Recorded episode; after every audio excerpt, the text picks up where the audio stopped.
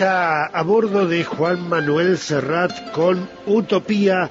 Llega el análisis del tema del día con el periodista Rubén Boggi. Hoy el título es El futuro, esa cosa incierta. Buen día, Rubén, ¿cómo estás? Buen día, Sergio. Efectivamente, cuando hablamos del futuro, tenemos esta dualidad de pretender todo el tiempo proyectar y planificar cosas beneficiosas para nosotros, para el entorno, para la sociedad o para la especie humana, y al mismo tiempo la sensación de que no va a ser posible, que lo que imaginamos está muy bueno, pero como todavía no ha ocurrido, probablemente no ocurra. De hecho, ese pensamiento sobre el futuro es dual, tal vez porque los seres humanos sabemos que en el futuro de cada uno está inexorablemente la muerte, la desaparición. Y entonces se nos hace difícil pensar en el futuro como una cosa buena o perfecta, cuando tenemos al mismo tiempo esa certidumbre. Por eso que cuando pensamos en el futuro, nos gusta pretender que es incierto. El primero que diseñó un, futuro posible y perfecto fue Tomás Moro. Tomás Moro en 1516 inventó a Utopía. Utopía es el nombre que le puso a una isla imaginaria, inventó él, que tenía un sistema político, social, legal perfecto. Todo era perfecto.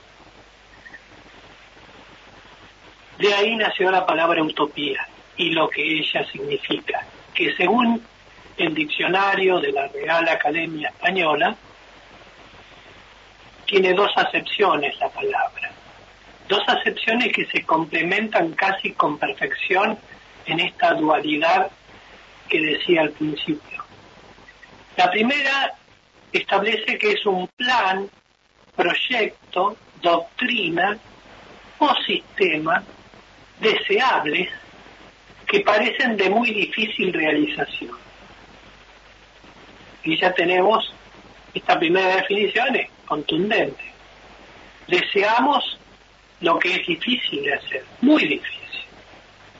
Y la segunda acepción dice que es la representación imaginativa de una sociedad futura de características favorecedoras del bien humano. Complementando con lo primero, sacamos como conclusión que todo aquello que tenga características favorecedoras del bien humano es difícil e improbable. Es decir, somos pesimistas por definición, ya de entrada, de entrada. Hay muchos ejemplos de utopías y los que a mí particularmente me llaman la atención son aquellos que se sustentan en el pensamiento muy concreto y muy propio del ser humano, de que diseño una utopía porque tengo plata para hacerla. Si tengo plata, tengo dinero, tengo capital, lo voy a invertir para crear una utopía, porque teniendo plata todo se puede. Y no es así. Hoy en el diario La Nación, la periodista Paula de Marco cuenta la historia de una película que quiso hacer un magnate de Beijing, un magnate chino, se llamaba John Xiang, que quiso hacer una película que se llamó, de, que, le puso de título inicial Empire of the Deep, Imperio de las Profundidades en español. Esa película, una mega producción que convocó a actores de todo el mundo, algunos importantes, que tuvo cinco directores que pasaron, cinco directores diferentes, eh, que tuvo los mejores autores de efectos especiales, costó 140 millones de dólares y nunca se estrenó, nunca se terminó, nunca se mostró en un cine. Lo máximo que se mostró fue en el año 2012 un tráiler donde adelantaba la mega aventura que vivían los héroes en las profundidades del mar, una historia de buenos y malos, una boludez importante, pero que en la que se invirtió 140 millones de dólares con el fin de hacer una especie de avatar a lo chino y que no resultó.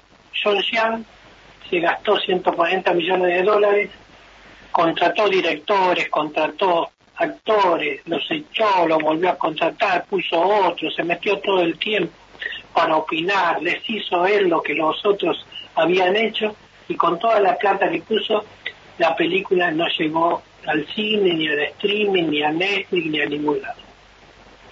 Es el mayor desastre de la industria cinematográfica de toda la historia. La utopía no funcionó. Acá en Argentina tuvimos el ejemplo de cuando Amalita Fortabat quiso hacer el, reflotar el diario La Prensa, que había sido uno de los diarios más importantes de la República Argentina, diarios fundadores del periodismo gráfico argentino, y Amalita, con ese mismo razonamiento de total tengo mucha guita, dice, vamos a hacer el diario, compró el diario La Prensa y dice, vamos a hacer un superdiario que le va a pasar por arriba a todos. Pero como ella tenía la plata y siempre fue muy protagonista de todo lo que hacía Marita Portabat, eh, empezó a decir, bueno, eh, vamos a hacer esto con este estilo, la tapa, un día se apareció en la redacción incipiente que todavía trabajaba sobre los números cero y con un dibujito hecho en un papel por ella misma un diseño de tapa que había hecho ella y dijo, esta quiero que sea la, así quiero que sea la tapa del diario. Bueno, el diario efectivamente salió la, la nueva etapa de la prensa y duró lo mismo que la luz de un fósforo. No duró nada, no duró nada, fue un fracaso estrepitoso, solo comparable con el diario Perfil que quiso hacer Fontevecchia, que también invirtió un montón de guita y no era resuelto. Es decir, la plata no compra la felicidad ni asegura la utopía. En Neuquén hay algo muy parecido con esto, muy comparable. Desde que se hizo la constitución de la provincia se imaginó que su principal recurso, el hidrocarburífero, que ya era fines de la década del 50, eh, había que destinarlo a la inversión de otros procesos productivos y económicos que se hicieran con la plata del petróleo para poder desarrollar una provincia que si quedaba atado a un recurso efímero, como es el recurso hidrocarburífero, que, que es no renovable, que cuando se termina, se termina, y no queda nada, este, eso se contempló desde el principio.